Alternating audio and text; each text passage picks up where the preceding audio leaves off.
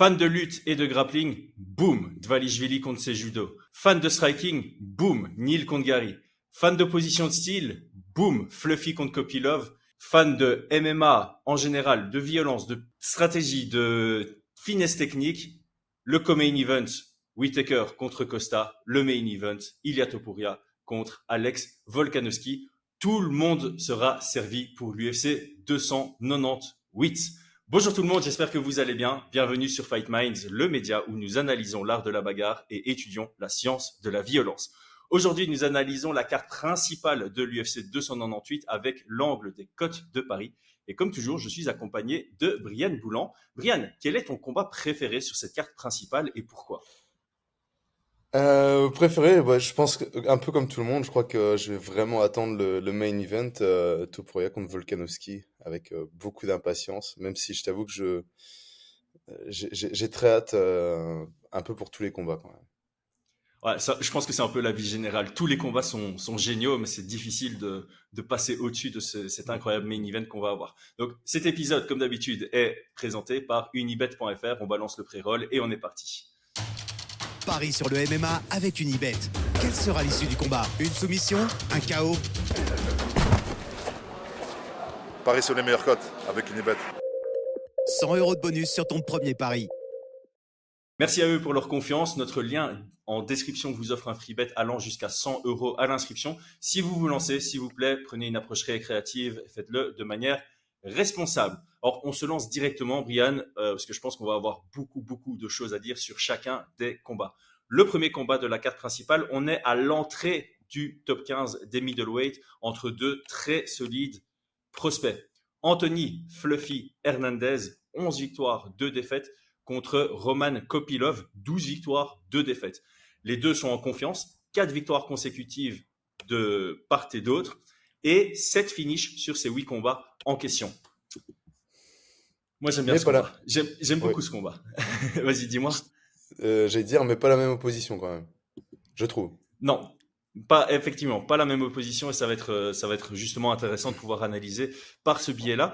Euh, commençons peut-être par euh, Hernandez parce que j'ai l'impression que en Europe, en tout cas, sur le territoire français, Roman Kopilov fait peut-être un peu plus le buzz, est un peu mieux connu du public. En tout cas, c'est ce que j'ai eu l'impression sur sur Twitter quand j'ai parlé de, ce combat. J'ai l'impression qu'il y a beaucoup de fans. Peut-être que c'est parce qu'il a eu une très belle victoire à l'UFC Paris la première fois. Donc voilà, on va faire une petite euh, un petit descriptif de Hernandez. Alors moi, je vais, je vais juste dire deux choses qui en disent long sur le, le gars. C'est le mec qui a soumis Rodolfo Vieira et il a battu Brendan Allen avant leur carrière à l'UFC. Je pense que rien que ça, déjà, ça, ça annonce un peu la couleur de ce mec qu'on ne connaît pas encore très très bien dans la division. Et ça alimente, enfin, ce combat-là alimente ce qu'on avait dit sur, euh, je sais plus quel podcast récent, mais j'ai l'impression que la division middleweight, elle va commencer à avoir beaucoup, beaucoup, beaucoup de regards dans les prochains, euh, dans les prochains mois, parce que le, le talent commence à, gagner en profondeur dans cette division. Bah écoute, euh, ouais, moi je t'avoue que je, je, je, je connaissais pas réellement, tu vois. J'ai découvert, je fais, wow, comment je suis passé à côté de ce type-là, tu vois. Mais comment, comment je suis passé à côté de ce type-là? Euh, je pense que ça explique aussi euh, vis-à-vis de, de son, euh, comment dire ça, de, de, de ce qu'il peut, euh, s'il a du flow ou pas de flow, tu vois. Je trouve que Mhm. Kopilov a un petit peu plus de flow, les gens peuvent peut-être plus facilement se, se mettre à la place d'eux, tu vois. Et Anthony Hernandez a peut-être un peu moins de flow, mais par contre, dans la cage, il est vraiment, vraiment généreux, quoi. C'est, et Mhm. techniquement, et le cardio, enfin, c'est, non, non, c'est, c'est assez hallucinant, assez hallucinant. Ouais, alors euh, statistiquement, il tente en moyenne 4 amenés au sol par round et il en réussit un peu plus de la moitié. Et en moyenne, par round, il tente une soumission. Alors je sais que statistiquement, les gens, quand ils entendent ça, ils vont se dire, ouais, ça m'a pas l'air énorme. C'est vraiment énorme, les gars. C'est vraiment énorme. regardez ses combats, c'est, middleweight, quoi. C'est, il, il- combat comme un, comme un flyweight, un bantamweight. Il a, il a un volume de jeu qui est impressionnant. Il s'arrête jamais. C'est vraiment, euh, comme je te dis, je, je me dis, comment je suis passé à côté de ce type-là. Mm. Ouais, et il, il a la, la, la spéciale euh, je pars du dos, enfin j'ai le dos, je pars sur une guillotine euh, qui Ouais, est assez autres. spectaculaire. C'est, ouais, il, a, il a un niveau exceptionnel au sol, un grappling très agressif. Et, euh, et debout, je trouve que sa boxe, elle est, elle est, ça fait pas partie du top de la division, mais elle est décente, quoi. Elle, elle, fonctionne bien avec son jeu. Elle, fonctionne bien avec son style. Elle lui sert très bien pour ouvrir son, son grappling. Euh, oui, debout, debout, moi je trouve ça très propre. Euh, des combinaisons simples, hein, le, le crochet avant, le, le direct, donc le 3-2, tout simple, qui touche bien. Euh, il est confiant debout. C'est c'est- c'est peut-être ça aussi, hein, c'est que je le trouve très confiant partout. Et alors, les petits éléments qui, qui, qui me font dire qu'il est réellement confiant, c'est que il va mettre au sol, il va se retrouver dans une position, et plutôt que d'aller chercher à frapper en puissance un petit peu euh, au, au petit bonheur la chance, il, il va, il va vraiment regarder la situation avant de frapper et viser, tu vois. Ouais. Et on s'en, on s'en rend peut-être pas compte, hein, ou les gens s'en rendent peut-être pas compte, mais en, en combat, euh, des fois, vous voulez juste taper en espérant que ça se finisse, quoi. Vous n'êtes pas là en train de regarder un petit peu la situation. Faut, faut vraiment avoir une confiance dans ses capacités, euh, vraiment ah, très importante. Et je pense que, je pense que rien que ces éléments-là montrent un petit peu à quel niveau il est. Ouais, c'est ouais, c'est vraiment un des noms à suivre et il fait face à Kopilov qui euh, est considéré aussi comme un des, noms qu'il faut commencer su- à suivre de près dans la division. Mm. Donc Kopilov, je vais aussi dire quelques quelques trucs qui enfin un élément qui en dit long sur son style, 11 victoires par KO sur ses 12 combats gagnés. C'est un énorme rate en sachant qu'il a déjà 6 combats à, à l'UFC. Euh, Ouais, je, je pense que ça en dit long sur son style. Donc c'est quelqu'un qui accueille l'échange à bras ouverts. Statistiquement, c'est pas euh, impressionnant. Il, il donne autant qu'il reçoit. Mais euh, quand tu regardes son style, voilà, il, il accepte l'échange parce que il a confiance en ses capacités dans le dans l'échange et il a toujours un meilleur positionnement quand il est euh, dans la poche, ce qui lui permet de générer plus de puissance et d'être plus impactant sur les frappes qu'il envoie par rapport aux frappes qu'il encaisse. Ouais, ouais, ouais. Bah, il est, il est pas très grand hein, pour la KT, hein. Non, 1m, 1m83, euh, je trouve pas très imposant. Euh, gaucher, très bon kickboxer, mais effectivement, euh, euh, c'est, souvent les, les, les bons kickboxers ont, ont un avantage d'allonge, tu vois. Ils sont assez Mhm. imposants, assez grands. Lui, c'est un peu l'inverse et c'est souvent là où, où il peut faire la différence. Euh, j'aime beaucoup comment il travaille ses, ses low kicks. Euh, il est relativement patient, ses jambes, très bonnes jambes, mais euh, un peu plus classique, quoi. Vraiment type kickboxer pour du MMA, je trouve. Ouais, c'est un style euh, kickboxer bien adapté au, au MMA, euh, dur au mal, qui va te faire tomber avant lui. Et euh, on va quand même parler de sa lutte défensive. Euh, statistiquement, elle est Mhm. décente, hein, 92% de, de réussite sur sa, sur, sur sa lutte défensive, ce qui va automatiquement lui servir ici parce que, voilà, moi je parle quand même d'opposition de style. Je pense que Kopilov, c'est dans son intérêt de garder le combat debout et d'essayer d'aller, euh, euh, voilà, d'aller tabasser Mhm. euh, Hernandez debout. Hernandez, euh, il doit pas avoir trop confiance en son pied-point dans ce combat. Il doit vraiment essayer de maximiser les, les phases de grappling. Et, euh, Ah oui. et donc, c'est important de notifier que, bah voilà, en lutte offensive du côté de Hernandez, on est à 57%. Euh, c'est pas extraordinaire, mais il a un style. Je vais pas le comparer à Merab. On en parlera juste après de Merab, mais ouais, il a un style où C'est euh, c'est actif, actif, actif. Il faut pas que tout Mm, passe mm. parce qu'il envoie, enfin, C'est il le même tente tellement de takedown. Ouais, c'est le même principe parce que comme je le disais, Mm, il en tente 4 par euh, round. Donc il suffit qu'il y en ait un sur quatre qui passe, et la réalité c'est qu'il y en a plus que deux Mm, sur quatre qui passent statistiquement, donc ça, ça, ça lui suffit. Face à Kopilov, il aura peut-être un peu plus de mal que face à certains de ses précédents adversaires, mais à moins qu'il se fasse éteindre rapidement dans le combat, je pense que ça va aller au sol, et euh, bah, je grille déjà qui est, euh, qui est favori dans ce combat, et ça justifie son statut de favori contre, contre Kopilov. Ouais, sachant qu'il y a un autre élément euh, entre les deux, je trouve, c'est, j'ai l'impression que Kopilov aime bien être euh, gérer son combat, tu vois, Euh, Mhm. gérer le rythme. il est relativement patient, il va pas forcément imposer de la de, de- de pression et tout, alors que de l'autre côté, on a un Hernandez qui lui démarre et puis bah, c'est une sorte de rouleau compresseur. Il s'arrête pas, ça peut aller dans tous les dire. sens, ça le dérange pas. Et et, euh, et ça, c'est encore pour moi un élément qui va, qui va un petit peu euh, avantager pour moi Hernandez, quoi. Hmm. Eh ben, après cette euh, analyse du combat, passons au code de Paris. Alors moi, je t'avoue que je suis un peu ennuyé. Euh, Hernandez est favori à 1,35 contre 2,95 pour Kopilov. On est sur un Mhm. 70-30 pour le grappleur. Hier, euh, quand j'étais en train de préparer mes notes, on était sur un 65-35 et ça s'est Mhm. euh, écarté. Et donc moi, ça Mhm. m'ennuyait parce que je trouve que le 65-35, c'était le bon rate. Maintenant, je trouve que 70-30, c'est peut-être un tout petit peu exagéré, un tout petit peu. Euh, et j'avoue que j'espérais que la hype de Copylove équilibrerait les codes davantage vers le 50-50 pour que je puisse aller mettre euh, des unités sur Hernandez parce que j'aurais trouvé de la valeur sur Hernandez à 60-40 par exemple. Mm, Donc mm. ici, je pense pas le jouer. Je pense, euh, je pense rester loin de, celui-ci, surtout avec euh, avec le nouvel écart, parce qu'en fait, 2,95 sur Kopilov me semble être une meilleure valeur que 1,35 sur euh, Hernandez, mais je vois vraiment Hernandez gagner à moins de se faire sur- surprendre debout. Et euh, 30% pour pour un coup de maître debout, c'est c'est pas assez pour moi.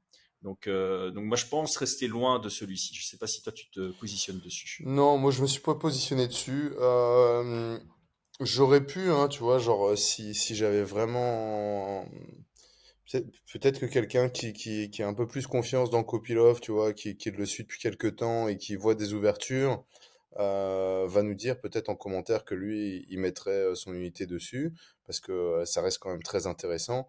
Moi, je suis resté loin de ce combat quand même. Euh, je trouve que la cote n'est pas intéressante. Je veux quand même mettre un peu de respect sur Kopilov, donc je peux aussi le voir euh, Mm. trouver une ouverture sur un Hernandez qui arrive un petit peu trop euh, confiant, notamment parce qu'il a vu les cotes, tu vois. Ce genre de choses, quoi. Donc, donc je, je préfère, je préfère rester un petit peu loin. Hmm. Ouais. Ouais. alors moi je vais quand même tenir un œil sur l'évolution parce que je pense que si Hernandez refait un pas vers le, le centre et que ça passe à 1,50, je vais me positionner sur Hernandez. Euh, si Kopilov Ouais. passe, euh, j'en sais rien, moi si ça continue à s'écarter, tout est possible. Si Kopilov passe au-dessus de 3,20, euh, 3 c'est peut-être un Mm. peu trop peu pour moi, mais ouais, si- est à 3,20, il y a vraiment de la valeur sur Kopilov. Euh, si Hernandez revient vers le 1,50, il y a de la valeur sur Hernandez. Donc euh, je sais que la semaine passée j'ai oublié de le poster sur Twitter, mais les gars, suivez-nous aussi sur Twitter parce que c'est là où on va euh, officialiser nos, nos paris. Euh, Brian et moi, on prépare cet épisode-ci et c'est surtout après qu'on réfléchit à exactement tout ce qu'on fait. Bon, moi, je me suis déjà positionné sur certains combats ici, donc il y aura quelques quelques spoilers, on va dire. Euh, on passe au, au combat, au combat suivant. Donc j'en profite, tant que je suis en train de faire la, la pub pour Twitter, euh, je fais la pub pour YouTube aussi. hein. Si tu es en train de suivre cet épisode et que t'es pas encore abonné, abonne-toi à la chaîne. Il y a 50% des gens qui regardent nos épisodes sans être abonnés. Ça, ça rend fou. Non, ça rend pas fou. Mais là, on est sur la route vers les 50 000. Aidez-nous à les atteindre, à les atteindre le plus, le plus vite possible. Et commentez pour donner du, du, du référencement. Donc, euh, quel est votre combat préféré? Quels sont vos pronostics? Sur ce genre d'épisode, il y a vraiment pas mal de choses sur lesquelles échanger. Ok, deuxième combat. Merab Dvalishvili contre l'ancien champion flyweight, l'ancien champion bantamweight, le médaillé d'or aux Jeux Olympiques, Henry Cerudo. Merab, il est sur neuf victoires consécutives. Cerudo, il avait pris et défendu les deux ceintures avant de partir à la retraite. Il est sorti pour, il est sorti de sa retraite pour le partenaire d'entraînement de Merab et il a frôlé de récupérer son titre puisqu'il a perdu à la décision partagée contre Aljamain Sterling. C'était un combat de psychopathe et celui-ci, c'est aussi un combat de psychopathe. Commençons par décrire Merab. Moi, le premier truc que j'ai noté, c'est chien. C'est un chien. c'est un chien enragé dans la cage. Tu as, utilisé euh, rouleau compresseur pour, euh, euh, pour Hernandez, donc je peux pas réutiliser rouleau compresseur ici pour Merab, donc je vais aller un point plus loin. C'est vraiment un chien enragé dans une cage. Ouais. Ouais. Je sais pas du tout.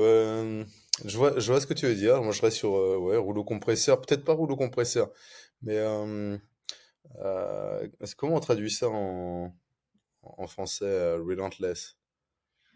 Euh, Robbie Lawler.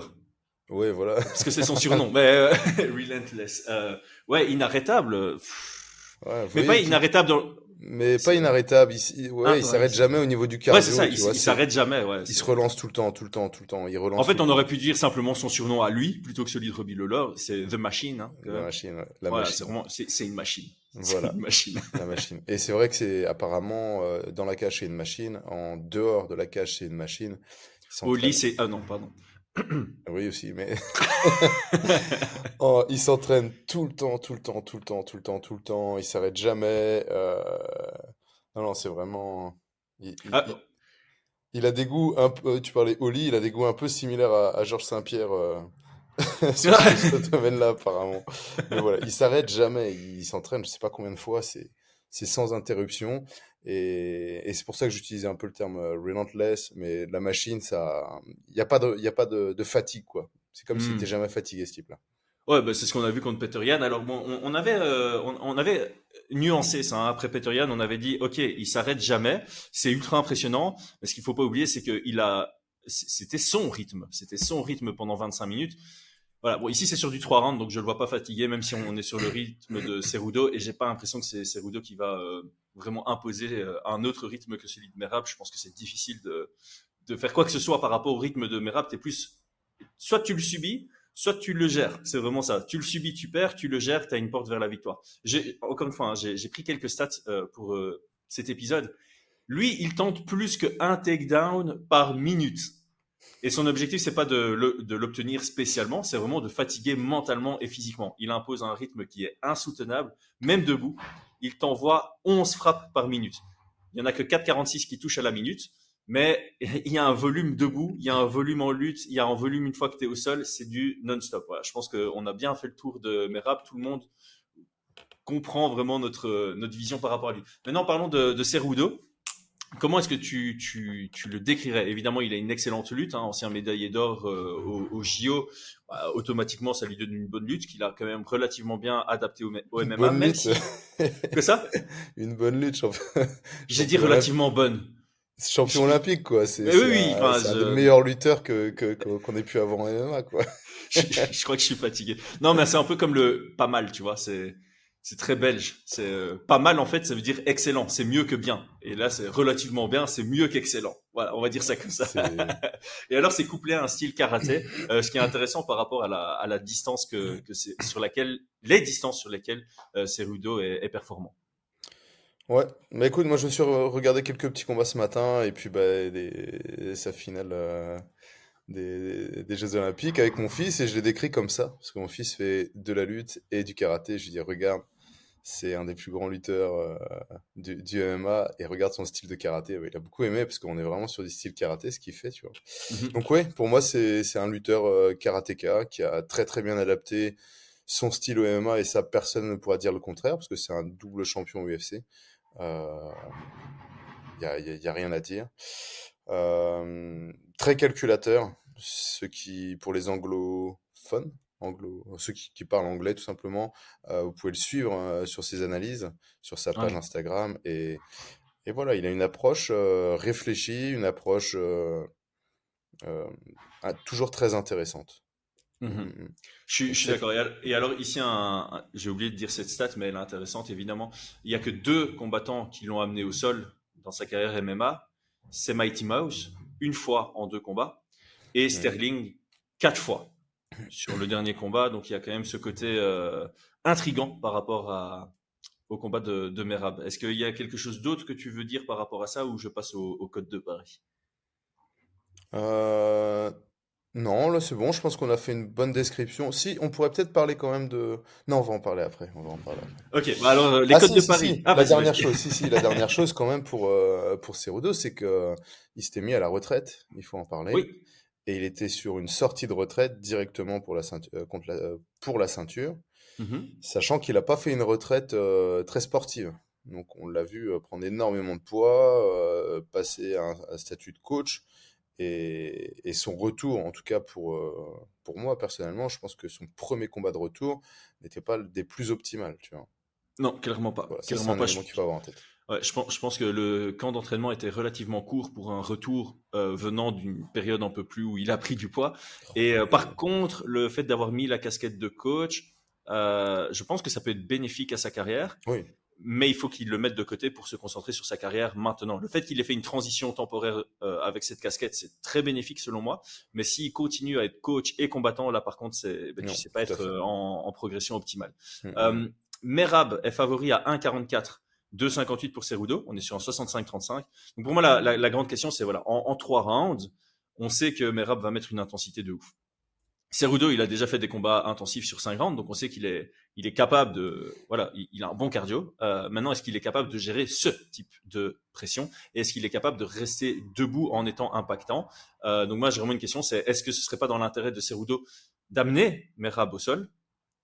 Ou plutôt de se dire, OK, on est en opposition de style, grosso modo, dans ce combat. Si j'arrive à maintenir Merab debout, c'est là où je peux m'imposer parce que bah, le pied-point de Cerudo est quand même euh, plus technique, plus propre, euh, peut-être un peu plus efficace aussi. Donc, euh, voilà ma petite analyse. Et moi, ça me donne envie de mettre ma pièce sur Cerudo et j'ai aussi envie de mettre une pièce sur le combat va à la décision. J'ai du mal à avoir un finish dans ce combat. Je sais pas ce que tu en penses. Écoute, moi, je mets ma pièce sur Cerudo. sur la décision, oui, je pense aussi que ça ira à la décision, clairement. Alors j'ai regardé la, décision, c'est pas super intéressant, mais c'est pas mauvais non plus. 1,35. C'est euh, voilà, ça, reflète que, ce que les gens pensent. On, les deux sont très résistants, très, très résistants, très durables. Euh, les deux sont pas spécialement des finishers, hein, mais Rap c'est pas voilà, c'est une machine. C'est pour ça que la cote est pas non plus. Euh, voilà, et, et Cerudo, il a, il a fini des combats, mais à haut niveau, il est plutôt aussi sur des, sur des décisions, même en 5 rounds. Donc, donc voilà, et moi ce qui me rassure pour Cerudo, c'est son combat contre euh, Marlon Moraes. Alors c'est pas du tout le même style, mais euh, il a vraiment, euh, il a vraiment subi et il est revenu avec une très belle adaptation dans le combat et ça mhm. montre qu'il est capable de, de gérer un certain type de pression. Et je pense pas que la pression Merab sera insoutenable pour lui. Je pense qu'il sera vraiment capable d'être dans un dogfight, comme on dit en anglais. Ouais, alors moi, je, ce qui m'a rassuré, je suis remonté un peu loin. Euh, donc, ce qui m'a rassuré, c'est une défaite alors de Merab en 2017. Hein, je suis remonté loin. Tu es allé voir ses débuts à l'UFC où sont En fait, il a que deux défaites à l'UFC, ce sont ses deux premiers combats. tu dis, il y a des, il y a des mecs qui ont sauté à ce moment-là. C'est son, c'est son tout premier combat. Ok. Donc, contre, euh, sur la guillotine, je pense qu'il gagnait le combat hein, contre Ricky Simon, non? Contre Ricky Simon, ouais, il gagne, enfin, il, gagne les deux premiers, il perd le troisième, et euh, ça aurait dû être un 29-28. C'était une situation particulière. C'était une situation particulière. Donc, je me rappelais de ça, donc j'ai pas regardé. Par contre, je suis parti euh, regarder Frankie Sainz, et là, une fois, j'ai eu une sorte de révélation comme ça, tu vois. Parce que Frankie Sainz, personne ne le connaît, on est d'accord. Mhm. Ah, c'est un bon combattant, mais il est un bon combattant, mais voilà, il est plus à l'UFC, il a pas non, plus. il a pas fait grande carrière, non. Et alors, euh, Frankie a gagné quoi. Il a gagné et comment il a gagné? En défendant les takedowns et en allant chercher le clinch et les genoux. Et qui est un des meilleurs à mettre des clinches et des genoux en 61 kilos? Qui est un des meilleurs enfin bien bien meilleur que euh, Frankie Sainz pour pouvoir défendre en lutte euh, mhm. dans un scramble et se retrouver sur des positions au-dessus. Qui va être le meilleur pour garder une distance type karaté? Parce que je me demande si Frankie Sainz n'est pas gaucher en plus. Pour, euh, et, ouais, je crois que c'était ça. Et il avait une distance relativement longue. Tu vois? Hmm. Et il a trouvé les solutions. Alors que c'est même pas, je sais même pas s'il a côtoyé le top 20, tu vois? T'es es vraiment l'investigateur, toi. Hein. Ouais, ouais. Ah. et donc, je vois, je vois un monde où on a un, un Cerudo qui revient, bien en forme, bien confiant, qui a bien étudié, qui est allé, euh, mhm. comme moi, très très loin dans son investigation, parce que je pense que c'est quelqu'un qui, enfin voilà, hein, il est, ouais, c'est le genre de gars qui va le faire. Triple champion pour rien, et qui s'est rendu compte que oui, euh, on a un, un, un, adversaire, un Merab, qui peut rentrer, qui peut avoir une tête disponible pour un clinch, dans ses amenées euh, de, de takedown, lui, ce qu'il veut, c'est le contact et après grinder pour obtenir la position. Et au contact, on a, enfin voilà, on a, on a quand même un champion olympique euh, qui a fait de la lutte universitaire, parce que la lutte universitaire, voilà, au niveau du scramble, c'est quand même très très développé, qui aura les ouvertures beaucoup plus. Euh, techniquement, il y a, y a, plein plein d'erreurs chez Frankie Sands, tu vois. Quand tu vois sa lutte, il s'en sort, il fait d'énormes erreurs. C'est des erreurs que il n'y a, pas un seul monde où Cerudo fait les mêmes erreurs que lui, tu vois. Ouais, et, euh, c'était en trois rounds. Et je vais rajouter un petit truc, c'est Sterling, je pense qu'il a eu beaucoup de succès sur, euh, sur ses amenés au sol et son contrôle parce que il a un peu le style mix entre lutte et grappling. Alors que Merab est plutôt 100% euh, lutte et beaucoup moins grappe. Donc ouais, je te rejoins. Et à, à 2,58, euh, c'est intéressant comme cote. Voilà, c'est ça. Ah c'est juste trop intéressant que pour laisser passer. Donc pour moi, ce combat, c'est clairement un dog or pass et ah euh, clairement trop attrayant que pour passer à côté. Donc je pense mettre voilà une unité dessus. Je mettrai peut-être pas une unité entière sur ça va à la décision, mais un 0,5 ou un truc comme ça. Euh, comme ça, je, je, suis gagnant aussi si Cerudo arrive à, à, finaliser. Évidemment, je perds tout si Merab gagne euh, par autre chose qu'une décision. Mais, euh, mais voilà, je me sens assez confortable dans cette, dans cette cote et toi aussi vraisemblablement. Donc, passons Ouais. au suivant. Ouais, juste pour préciser, je- on n'a pas fait d'analyse sur ce combat-là. Vous avez pas fait finalement avec. euh, Non, non, non, non, ça a sauté. Euh, juste pour préciser, là, on est vraiment sur un dog or pass. hein. On n'est pas en train de dire que Merab, euh, il est surcoté ou des trucs comme ça. hein. Non, non, non, Je du tout. précise bien, je précise bien. Non, non, Merab, il est favori sur ce combat-là. Euh, c'est euh, très légitime. Mais par contre, je pense que tous les deux, on est d'accord qu'on voit un monde où euh, Cerudo, il, il peut montrer, enfin, il n'a pas été triple champion pour rien. quoi. En, en fait, m- moi, simplement, si je devais donner des cotes à, à ce combat-là, on serait très, très proche du 50-50. Donc, le fait qu'on soit à Je suis d'accord. 65-35, bah, je vais évidemment mettre sur celui euh, qu'on donne à 35. Ah oui, bien sûr. C'est, c'est En, en fait, pour, pour vous expliquer la situation, c'est si les cotes étaient inversées, si euh, Merab était à 2,58, bah, j'aurais mis mon unité sur Merab, Ah oui, clairement, ouais. clairement. Donc c'est Mhm. là, là, on n'est pas en train de donc ça c'est, très important dans ce type de podcast. On n'est pas en train de pronostiquer, on est en train de se positionner sur là où il Mhm. y a de la valeur. C'est pas spécialement Ouais. celui qu'on va gagner, mais c'est celui où on se dit, bah, les cotes lui manquent un tout petit peu de respect. Et là, je pense que Cerudo, on lui manque un tout petit peu de respect en le mettant à, à 2,58. Et j'aime bien qu'on parle de ça parce qu'il y a un autre combat dans lequel je pense la même chose. Ouais. Ok, troisième combat. Alors, d'abord, pour voir cet événement, les amis, c'est sur RMC. On a un lien d'affiliation en description de cette vidéo. Donc, si vous n'avez pas encore votre abonnement, c'est le moment de le prendre. C'est vraiment le moment de le prendre euh, parce que ce- cet événement est à ne pas manquer. Prochain combat, Striker contre Striker. Je pense qu'on sera d'accord là-dessus. Yann Gary, invaincu en 13 combats professionnels, ancien champion du Cage Warriors, dixième au classement welterweight de l'UFC. Il prend Jeff Neal, deux places devant lui au classement. Jeff Neal est à 15-5 en carrière. Commençons par Yann Gary, euh, en restant sur le plan sportif, s'il te plaît. Euh, moi, je J'ai même pas pensé. Ouais, ouais, ouais, non, mais parce que Non, les gens, non, euh, voilà, plan, plan, plan sportif, oui. 100%. Je sais pas si toi tu le connais un peu euh, personnellement de l'avoir croisé au, Oui, au oui, Warriors enfin, ou pas? personnellement, oui, on le croisait, oui, oui. Ouais, moi j'avais passé bon, quelques soirées avec lui et j'ai quand même juste il y a ça. quelques je- années quand même. Hein. Je, je trouve ça bizarre parce que moi j'ai vraiment eu un très bon feeling avec ce gars-là. Je le trouve vraiment très euh, très chouette humainement et j'ai l'impression que c'est t'as as plusieurs combattants comme ça qui arrivent pas à, à montrer leur personnalité au travers de leur réseau et ça se retourne contre contre eux parce qu'en fait moi l'aperçu et le feeling que j'ai par rapport à Ingari est très positif et finalement tu as, quasi une unanimité sur le fait qu'il est détestable et euh, il y a un décalage entre entre les deux donc bref euh, Ouais, après, tu, quand, tu vois, quand on est euh, en fight week et tout, c'est cool, tout le monde est chill, tu vois. Mais bon, Ouais, ouais, c'est ouais. c'est fait virer combien de salles déjà? Ouais, mais c'est vrai, il y a d'autres indicateurs. Il y a d'autres indicateurs, euh, je suis d'accord. Je suis Il y a, d'accord. il y a- il y a des gars, moi, que, que, que... Tu, tu, tu vois aussi des fois la personnalité dans, dans, dans la prise en compte de l'autre, tu vois. Bien Donc, sûr. tu peux être cool euh, sur, euh, à l'extérieur, tu vas boire un verre avec des potes, etc. Et puis à la salle, tu penses juste à toi, pas aux autres. T'es pas une bonne personne, tu vois. Donc euh, moi, je vois juste ça. Trois salles, euh, trois ou quatre salles? Je sais même pas combien, tu vois. Trois ou quatre salles. La, la plupart des temps, du temps, les gens que je connais qui se sont fait virer trois ou quatre salles, euh, il y a un problème, tu vois. Ouais.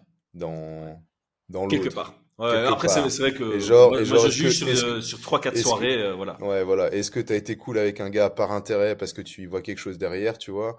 Et, et par contre, quand il n'y a pas d'intérêt, bah alors là, t'en as rien à faire des autres. Bah, Ouais, c'est comme ça qu'on qu'on qu'on juge aussi une bonne personne, tu vois. Ouais, c'est vrai que Même- les gens, les gens, ils sont toujours gentils avec moi parce que j'ai une puissance et une influence tellement élevée que, voilà, Yann Gary, il m'a vu, il a dit, ouais, lui, il peut m'apporter quelque chose dans ma carrière. Ouais. Je vais être sympa avec lui, tu vois. Là, tu vois, et il a bien prévu parce que t'es arrivé en disant, mais il est cool comme gars. Et voilà. Eh bien non, moi, je vais rééquilibrer les choses.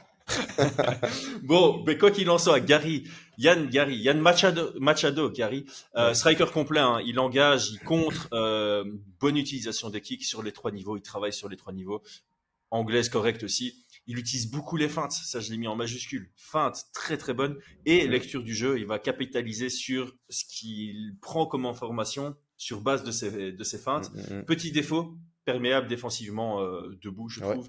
Euh, surtout dans ses premiers combats. Moi, j'ai quand même envie de nuancer, et ça, je le mettrai plus dans, dans mon analyse. C'est, euh, pour moi, il y a eu trois visages à Yann Gary. C'est euh, Cage Warriors, ok, ce mec, il va aller à l'UFC, il va percer de ouf. Trois, quatre premiers combats au- à l'UFC, t'es là, tu fais, Hum, je me suis peut-être un peu trompé sur lui. Et puis là, les deux derniers combats, ah, ok, il, il est au potentiel qu'on lui donnait quand il était encore au, au C'est comme ça que, que, je le perçois. Euh, Est-ce que tu as quelque chose à ajouter sur, euh, sur Yann Gary? Non, j'ai le, ouais, le, le menton, hein, sa question du menton, tu vois. Donc, euh, il est perméable. C'est vrai qu'il a pris des petits, des petits knockdowns quand même. Hein. Et donc, donc ça, il faut, il faut l'avoir en tête. Hein. il faut l'avoir en tête. Et après, par contre, peut-être, peut-être juste préciser, il a, il a toujours été favori. Hein. Il favori. Je pense. Hein. Modéré. Je pense que dans tous ses combats, il a été Huge. Oh là là, modéré. Donc, il a, il a quand même une, euh, une ascension il, ouais. euh, il, a toujours été très, très euh, favori sur quasi tout, tous ses combats. Ouais. Mais de l'autre côté, il a été actif et vu son âge, euh, je, je, dirais pas que tu vois, il a pris la route facile pour autant. C'est juste qu'il est très talentueux ah, et il gravit les échelons à une vitesse qui est très cohérente, je trouve. Mm, mm, mm. Ouais, D'ailleurs, moi, à un moment, je sais plus après quel combat, euh, bah déjà après ses débuts UFC et après un autre, et probablement après son deuxième combat à l'UFC, j'avais dit, hein, j'avais dit ouvertement, genre euh, moi à la place du management de Yann Gary, je le mettrais un peu de côté. Je lui dirais, ok, maintenant tu as 2-0 à l'UFC, donc ton prochain adversaire serait quelqu'un de plus solide, mais je pense pas que tu es encore ce niveau-là. Donc fais, euh, enfin travaille sur toi, prends 6-7 mois et puis on replanifie un combat à trois mois, enfin à deux mois plutôt, et comme ça, bah, tu combats pas pendant neuf mois, c'est pas, enfin mmh. voilà, ça reste acceptable et ça te permet de tourner un coin. Finalement, il n'a pas suivi ce conseil et il m'a donné tort parce qu'il a continué sa série de victoires. Bref. euh, Jeff Neal, Jeff Neal, euh, comment comment est-ce que tu décrirais son profil sportif? Euh, Je dis pas de bêtises, hein, c'est un gaucher. Hein. Gaucher, tout à fait. Ouais, gaucher, très puissant. Son surnom euh, End of Steel, donc les, les, les mains euh, d'acier. D'acier, ouais. J'étais en train de me dire c'est quel métal encore style? d'acier et tout, donc euh, très puissant, euh, plutôt dans la boxe. Pas très grand pour la KT. Non. Non, c'est un élément à avoir en tête. Hein. Mm -hmm. euh, il nous a fait un, un, un, très très beau combat contre Shafkat, ouais. qu'il perd sur le dernier round, mais je pense que, enfin voilà, il, a, il était présent, il a bien délivré. c'est un mec qui, par contre, je suis un peu étonné dans sa manière de boxer. C'est un gars qui va, qui va plutôt reculer, tu vois. Ouais. C'est vraiment étrange, quoi, tu vois. C'est, ça serait pour un petit, ouais, pour un plus petit, c'est assez rare. En général, les petits, ils aiment bien mettre la distance pour pouvoir justement rentrer dans un certain range. Mmh. Mais et en plus de ça, il a pas vraiment le style Gastelum, tu vois, parce que Gastelum, lui, ce qu'il aime bien faire, c'est se mettre à une distance tellement éloignée que si lui veut rentrer, il a besoin de rentrer, mais si, si son adversaire plus grand veut le toucher, il a aussi besoin de rentrer. Donc ça lui permet ça de désengager euh, en ouais. parallèle et garder cette distance, ou bien d'engager quand l'autre engage et être de nouveau à une distance où les deux peuvent se toucher. Donc j'aime beaucoup cette approche de Gastelum. Donc tous ceux qui regardent, hein, si vous êtes petit et vous affrontez souvent des plus grands, ça c'est une stratégie qui est très intéressante. C'est la pire distance à laquelle vous mettez, c'est celle où vous vous pouvez pas toucher votre adversaire et lui peut vous toucher. Donc soit vous maximisez le, les, les, phases où vous êtes à une distance où les deux peuvent se toucher, idéalement sur un angle avantageux pour vous, mmh. ou bien vous mettez une distance où personne peut se toucher. Et donc les deux doivent avancer et ça équilibre un peu les, les choses. Bref, euh, parenthèse finie. Euh, moi, j'aime bien ce que tu as dit sur euh, Jeff Neal. Moi, j'ai dit euh, rapide, plutôt anglaise, à l'exception de son high kick contre euh, Mike Perry, qui nous a tous surpris. Euh, il est beaucoup plus dans l'échange que Yann Gary, pour faire une différence entre les deux. Et la très, très grosse différence entre les deux, c'est que autant Yann Gary, j'ai dit, il travaille beaucoup sur les trois niveaux.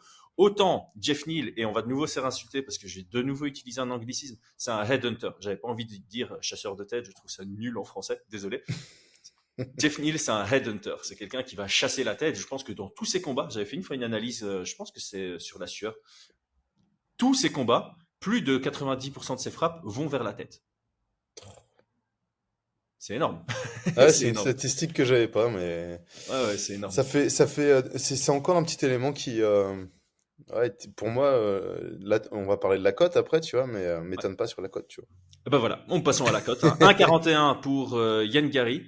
Ah oui, euh, très important, j'aurais dû le dire en début de podcast. Bon, moi, je prépare euh, toutes mes notes euh, la veille au soir. Mmh. Le temps qu'on enregistre le podcast, qu'on publie le podcast, que vous l'écoutiez, peut-être que vous l'écouterez demain par rapport à, à, nous maintenant. Il est 8h42 le, le 15 février. Euh, bah, les cotes ont peut-être bougé. Hein. Donc, on fait une analyse vraiment par rapport aux cotes actuelles. Donc, Yann Gary est à 1,41. Neil, ah, j'allais dire Neil Magny, Jeff Neal est à 2,68. Donc, on est légèrement au-dessus du 65-35 pour moi, ça reflète ma réalité. Euh, et même si on est sur une réalité, je trouve qu'il y a de la valeur à jouer Yann Gary. parce Elle est descendue à 1,38 là actuellement. Ah mince, je perds 0.03. malgré tout, je pense, ouais, je, pense mettre deux unités contre lui parce que pour moi, son, son style est devenu ce qu'il ce qu'il doit. Je pense qu'il est devenu, il a vraiment peaufiné son style. Il est dans son flow, il est en confiance. Euh, pour moi, Jeff Neal, il peut le surprendre, clairement. Il peut le surprendre avec sa puissance de frappe. Mais euh, dans l'ensemble, je crois que Yann Gary va dominer. Euh, et je vois pas Jeff Neal capable d'amener Yann Gary au sol. Yann Gary a quand même une bonne défense mm. de lutte. Il a un bon grappling, défensif comme offensif.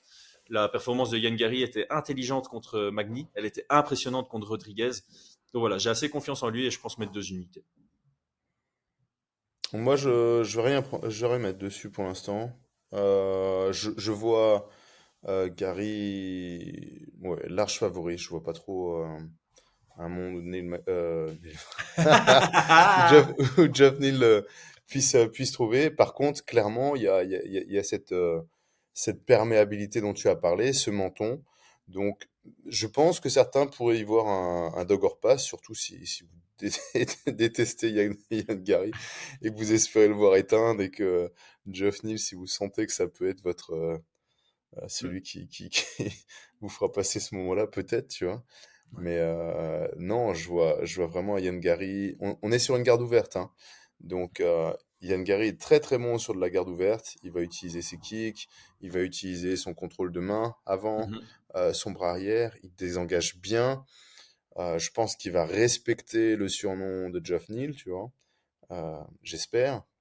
Après, voilà, comme je dis, il y a aussi un monde où il nous a montré qu'il était perméable, il nous a montré que son menton était questionnable, mmh et puis il nous a montré que qu'il arrivait avec beaucoup de confiance, tu vois.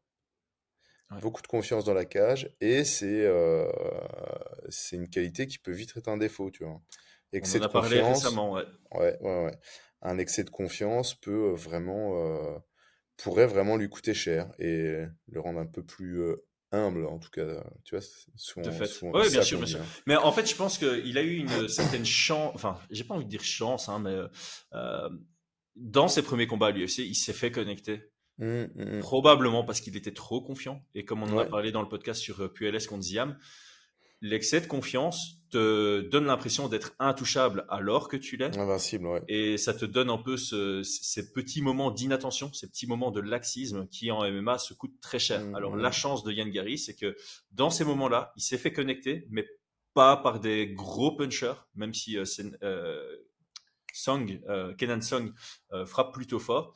Il s'est fait connecter et ça lui a permis d'avoir les combats que j'appelle parfaits, dans le sens où le combat parfait, c'est celui qui te donne du vert, sur ton topologie et qui te donne des leçons à tirer pour continuer à progresser. Et je pense que Yann Gary, il a eu ça et dans ses derniers combats, ben, il a montré qu'il était plus, euh, voilà, plus conscient du danger, euh, ce qui le rend meilleur parce qu'il a une, euh, voilà, une meilleure responsabilité défensive.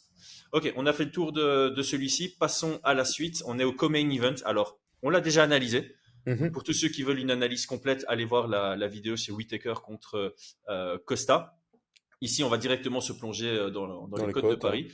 Euh, alors, on était tous les deux sur un pronostic Whitaker, mais on avait quelques craintes parce que Costa a un style qui, avec le bon game plan, peut vraiment ennuyer Whitaker. Whitaker mmh, est à 1,38, mmh. Costa est à 2,82. Donc, en gros, Whitaker est autant favori que Yann Gary, tout simplement. Ils sont tous les deux à 1,38. Mmh. Leurs adversaires sont par conséquent tous les deux à 2,82, j'imagine. Ça a encore, ça encore bougé les cotes. Ah, bah, ça a encore bougé. L'argent, l'argent est rentré sur euh, Whitaker. Non, il est à moins que 1,38 Il est à 1,35. Waouh Parce que j'ai préparé les visuels hier matin. ouais. Je crois qu'il était à 1,48.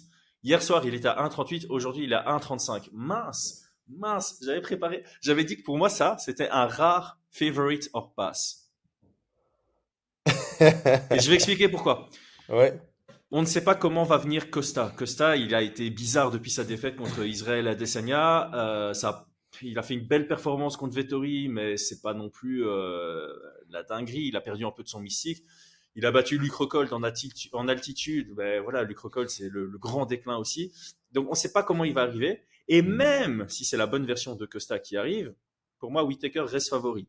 Pas à 65 ni à 70, mais il reste favori. Et pour cette raison, euh, pour moi, c'est un favorite hors pass. J'ai du mal à pouvoir me positionner sur que ça. Je ne sais pas si, euh, si toi, tu, tu, envisageais de le faire, mais. Euh, non, moi, j'ai trois rounds.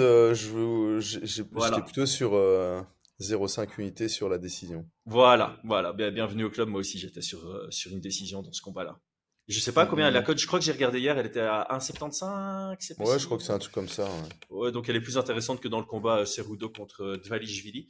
Et, euh, et ouais, moi aussi, c'était c'était ma position sur ce combat-ci. Euh, et c'est ça que je voulais dire. C'est pour moi, c'est un favorite hors passe. Mais est-ce que je prends Whittaker à 1,35 alors qu'il se fait connecter à presque tous ses combats et que son menton lui a fait défaut dans sa dernière sortie? Je pense pas. Je pense pas. S'il était encore à 1,48, peut-être j'aurais réfléchi, mais là, à 1,35, d'office que non. Ça, c'est sûr et certain. Parce que tu, tu, tu penses qu'il y a un pourcentage où il peut se faire connecter, c'est ça? Ouais, j'ai une crainte dans soit qu'il se fasse connecter, soit que sur deux rounds, à un moment, il se fait vraiment connecter et que tu vois le, le round bascule pour Polo Costa. Je peux voir un 29-28 Costa avec un Whitaker qui domine 12 minutes du combat. Mais mmh, qu'il y a mmh, deux mmh. fois 1 minute 30 dans le premier et dans le deuxième, ou dans le deuxième et dans le troisième, ou dans le 1 et le 3, où Costa connecte bien, cherche un peu à capitaliser dessus et que ça fait basculer euh, la vie des juges euh, sur, sur deux rounds. Donc oui, il y a pas mal de scénarios qui me rendent craintif et en tout cas le 1.35 est pas assez intéressant. Voilà, comme je disais, à 1.50 j'aurais réfléchi, à 1.35 je réfléchis même pas, je reste loin de me positionner sur quelqu'un dans ce combat. En revanche, le va à la décision m'intéresse parce que Costa reste durable. Je vois pas Whitaker aller chercher absolument le finish. Il le fait quasi jamais. Il, a vraiment ce style de si le finish vient, tant mieux. Mais moi, je reste dans mon style et je reste dans, dans voilà, dans, ce que j'ai préparé.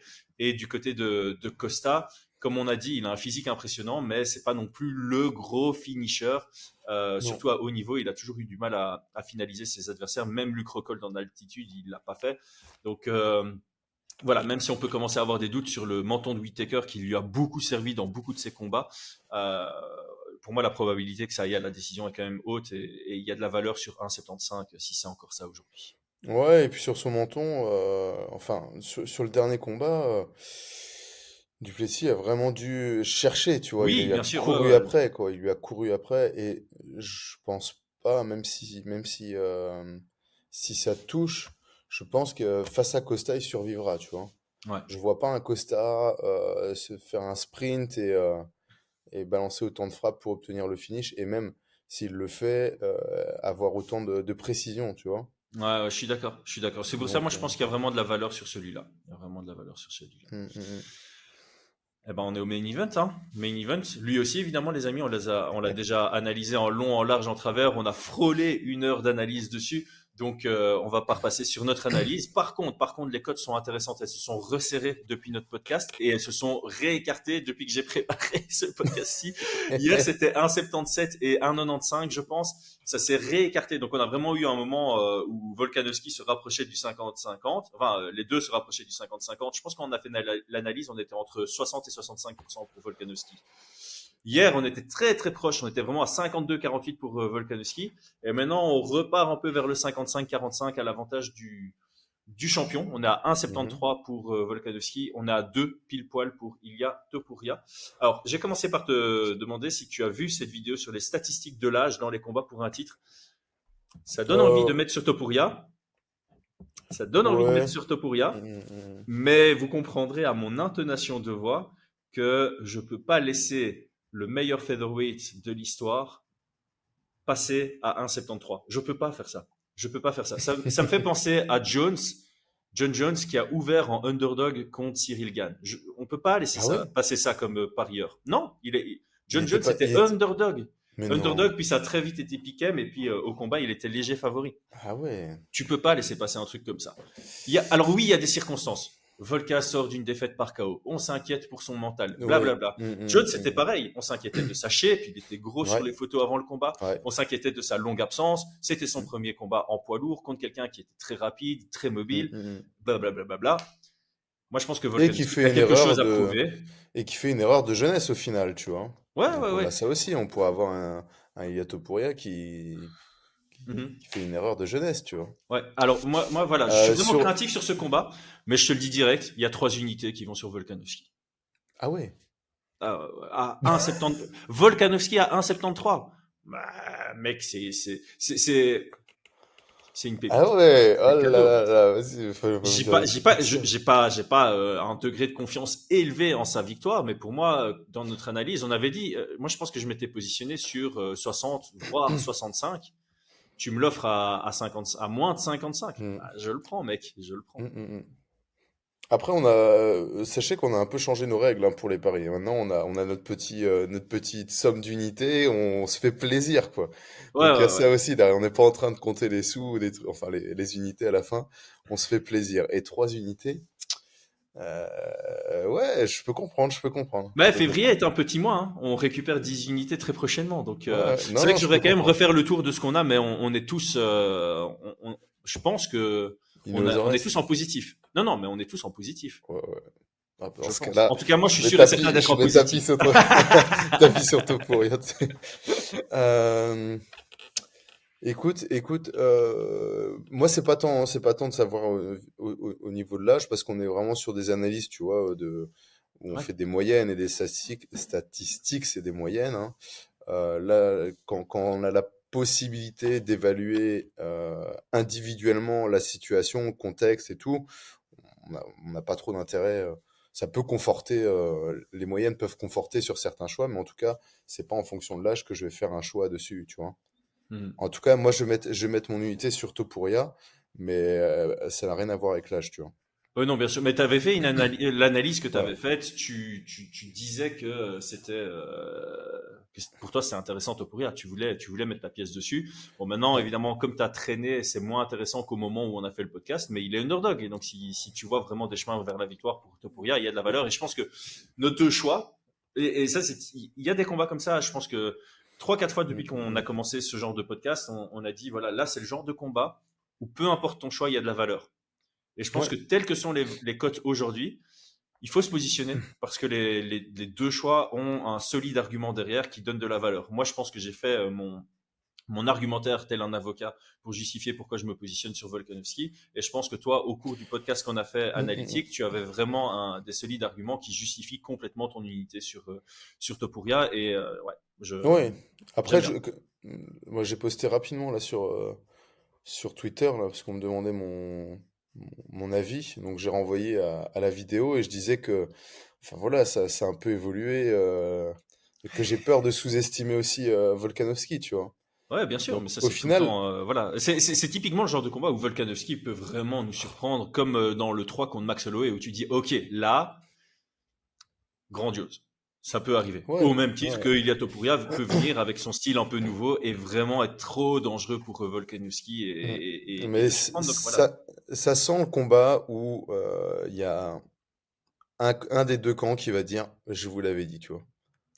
Ça sent ce combat-là. Donc, Ouais, euh, mais ce sera moins pire que Doumbé euh, Baki. Là, ça va être très très grave. ça, nous fera, nous un, petit, un petit échauffement là, euh, Volkanovski Topuria, où les gens vont dire, je vous l'avais dit. Bah, Ouais. mettez votre maison dessus alors si vous êtes si Ouais. confiant. Non, non, non, ne le faites pas, je vais être responsable. Sauf si vous avez, allez, si vous êtes multipropriétaire et que vous avez plus de 300 biens immobiliers, Euh, ouais, vous pouvez mettre euh. un de vos 300 biens dessus, vous pouvez vous le permettre. Mais... Donc, donc euh, moi, je précise bien, hein, j'ai fait mon argument. Oh, pardon. Ah, je tousse pour toi. Désolé, désolé. Euh, moi, il y a, y y comme je disais, hein, il y a un petit côté un peu euh, euh, support, supporter d'un- ancien adversaire. C'est pour ça que je vais, je vais Ouais. mettre mes unités sur Topuria parce que euh, je vais croire un petit peu en sa victoire et, et ça me ferait très plaisir. Mais euh, comme je le dis, c'est, je, je, je vois les codes, je comprends les codes de Paris, je comprends que tu mets trois unités. Mhm. Mais euh, voilà, je, je, j'aimerais, j'aimerais voir un Topuria. Enfin, je serais attristé quand même hein, pour, pour Volkanovski, mais, mais je pense que c'est le moment pour lui, tu vois. Et euh, on, on- on va peut-être clôturer le podcast sur euh, cette question d'âge, euh, parce que tu m'en parles souvent en, en off, euh, et tu es en bonne position pour, euh, pour en discuter. J'ai pas envie de faire d'erreur, tu as 39 maintenant 38, 38. 39 38. 38. Mes excuses, 39 euh, en juin. Ça change pas grand-chose. Non, non, mais voilà. euh, et euh, tu, tu me dis toi-même que tu te sens plus fort que quand tu avais 34-35. Bah, je le dis, mais tu, tu l'as senti l'autre jour. hein. Exactement, c'est là où j'allais en venir. C'est là où j'allais en venir. Donc, abonnez-vous parce qu'il y a une vidéo de ouf qui va sortir. Ah une non, vidéo pas prêts, où, là. Euh, où Brian et moi, on a dû bah, se rencontrer sur Bruxelles à un endroit où il donne cours. Et bon, on a, on a enregistré quelques séquences, notamment au sol. Et bah, pour ceux qui ne savent pas, Brian et moi, on a, on a travaillé ensemble pendant 5-6 ans. ouais, je pense, oui dans ta, dans ta carrière, donc je te connais bien, euh, au mm, mm, palette, mm. au sol, etc. etc. et là, je te disais que juste en montrant les exercices, ta, ta pression était, était différente. Quoi. À, à, la fin, je me suis relevé, j'avais les côtes compressées, je sentais mes poumons qui avaient eu du mal à, à, prendre de l'air pendant euh, tous les exercices et tout, et j'avais l'impression vraiment de devoir aller chez l'ostéopathe euh, après. Quoi. Donc, de, ouais, clairement l'âge euh, l'âge n'est qu'un n'est qu'un numéro on va dire il y a une limite évidemment si quelqu'un a 49 ans ben voilà là il y a un déclin mais le, déclin il a 36 c'est ça il a 36 le déclin physiologique dire, ouais. le déclin physiologique il démarre à partir de 40 ans c'est là où, tout, tout, tous les toutes les hormones euh, masculines euh, baissent d'où la crise de la quarantaine exactement après sur le sur le déclin des sportifs au-delà de l'âge il y a aussi le on parle souvent du kilométrage, tu vois. Mmh et, euh, et, tu peux être au top euh, physiquement parce que tu as une maturité physique. Et puis, bah, psychologiquement, en tout cas, la, la, flamme, tu vois, de, de combat, d'aller chercher des, des, victoires et tout, elle peut, elle peut, elle peut diminuer. C'est aussi ça, hein, la, la, réalité. Et donc, on, on, pourrait, on a des combattants qui sont plus âgés et on se dit, ah, il, est, âgé, mais le gars, s'il a commencé sa carrière tardivement et qu'il a la dalle comme un, comme un, comme un genou, tu vois, euh, eh ben, il sera meilleur qu'un jeune qu'on pense être dans la fleur de l'âge, qui n'a pas une maturité physique. Et si c'est un gars qui, qui, fait ça depuis qu'il a 8 ans, qu'il a fait plein de compétitions et qui commence à en avoir marre parce que ses parents qui l'ont mis dedans, tu vois, mmh bah à 28 ans, il est proche de la, de la, de la fin de carrière, tu vois. Mais c'est ce que j'allais dire. 20 ans de carrière, c'est énorme. Pour, prendre un exemple, euh, je pense que Max Holloway, clairement, quand il aura 34 ans, 35 ans, on pourra parler de, de son âge au vu de son kilométrage parce qu'au-delà du fait qu'il ait une longue carrière, en plus de ça, il il va à la guerre, tu vois. C'est pas qu'il a un style économe. Mmh. Euh, on peut prendre Mayweather en, en anglaise. Bah, lui, il a pu perdurer davantage dans le temps parce qu'il a un style qui repose sur une excellence défensive. Euh, mmh. Donc il y a ça aussi qui joue. Au-delà du kilométrage de, de, la durée de ta carrière, où tu sais que les entraînements, bah, ils pèsent sur ton corps avec la durée. Tu as aussi euh, le type de combat, le, bah ton, style qui, qui, va peser. Donc euh, et, clairement, Volkanovski qui est un peu plus dans la mesure. Il y a quand même certains combats violents, certes, mais il est un peu plus dans la mesure. Je pense qu'aujourd'hui, c'est Ouais, aujourd'hui, il est encore, il, il, est mmh. encore totalement apte. Ok. Mayweather Canelo, euh, tout, le monde mettait, tout le monde pensait que Canelo était un Mayweather, tu vois. Ouais, c'est vrai, Et il faut partir du principe, faut partir du principe que les, que les, que les, on commence le sport vers 14 ans, qu'à partir de 20 ans de, de, carrière, tu commences à être un peu sur ton déclin et c'est un peu la fin, tu vois. Donc c'est normal que vers 34, la mmh grande majorité des combattants soient sur le déclin, tu vois. Ouais. Mais s'il commence à 8 ans, un, un, gamin qui commence à 8 ans, à fond dans les compétitions, 28 ans, il commence à en avoir marre. Hein. Bien sûr. Et, et, et s'il n'a pas arrêté avant, parce que c'est une raison. Si, si, vous avez un gosse que vous voulez mettre à la compétition, le mettez pas trop tôt, parce qu'à 18 ans, mmh. il pourrait vous dire, papa, j'en ai marre, je veux. Bien sûr, c'est clair. une vie, il s'arrête. Hein. C'est clair, On l'a vu avec plein d'athlètes, hein, Manoudou, etc. Ça, ça ferait office d'un très bon podcast, d'ailleurs. C'est un sujet bien à part, mais on, va arrêter de digresser. Euh, moi, je vais aller commencer à, travailler sur euh, l'autre partie de ma vie. Brian, en tout grand merci pour ton excellente préparation. Euh, ça a été, comme d'habitude, on est un peu plus sur un ton léger dans ce, dans ce podcast et j'apprécie également ça parce qu'il y a vraiment la partie apprentissage et il y a la partie kiff et fun. Merci à toi, merci à toi, merci à tous d'avoir suivi jusque-là. C'était Chris et Brian sur Fight Minds. Abonnez-vous et à très vite. Ciao.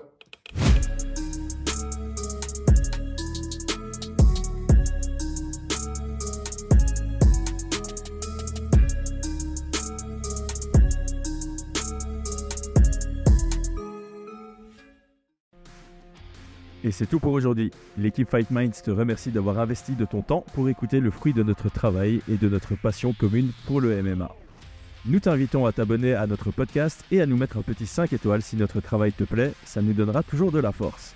Et si tu veux donner un petit coup de pouce à notre projet, parle de nous autour de toi, ça contribuera à notre développement. Nous sommes également sur Twitter et YouTube, viens nous y retrouver pour échanger. A très vite pour plus de contenu sur l'art de la bagarre.